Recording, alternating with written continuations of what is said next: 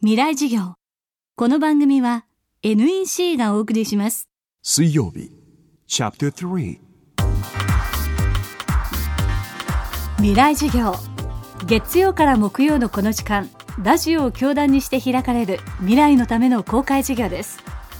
政治経済科学思想言論文化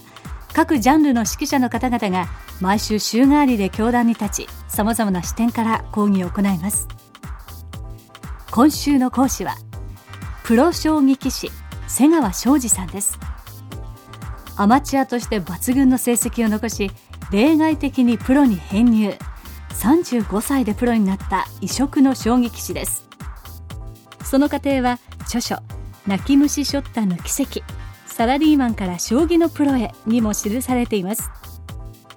プロ将棋棋士の世界は日々勝つか負けるかの真剣勝負。年齢やキャリアは関係ありません。瀬川さんはそんなプロの世界に身を置いて7年になります。未来授業3時間目。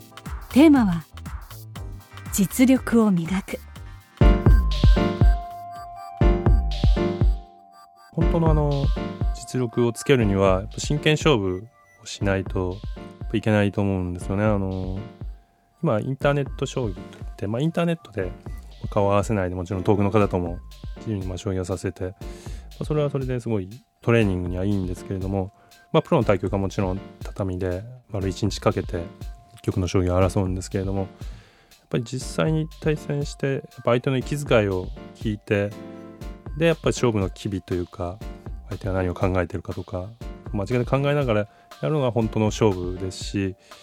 それによって得られないものっていうのはま必ずあるんですよね。まあ、一回僕被災地の方にあの行かせていただいたんですけれども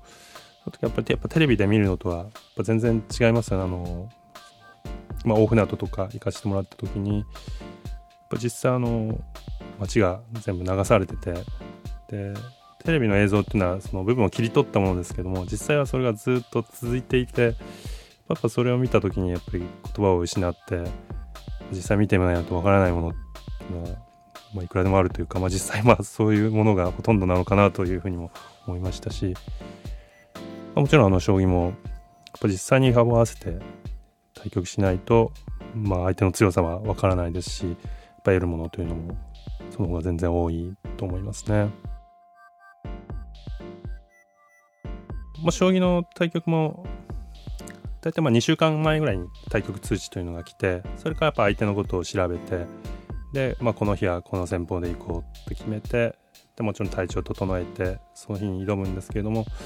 実際対局してみるとやっぱり思ってもないことが、まあ、いくらでも起こるんですよね。相手はこうやると思ってたのに、まあ、全然違う戦法だったりとか実際やってみないとでも分からないことがありますよね。多分まあビジネスとかもそういろいろねプレゼンとかあっていろいろ準備していって実際やってみれば実際はいろんなことが起きてでもやっぱそういう方が全然そういうことが自分の実力というか血となるとか肉となるというかあの知識に本当の知識になるのかなというふうに思いますね。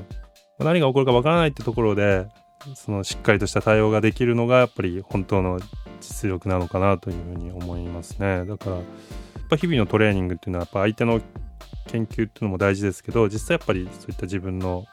本当の実力をやっぱ底上げするのが一番の目的ですよね。この番組はポッドキャストでも配信しています。ぜひ東京 FM のトップページからアクセスしてください。未来授業。明日もプロ将棋棋士瀬川昌司さんの講義をお届けします。ほらもう落ち込まない。プレゼンに落ちたくらいで。次もあるって。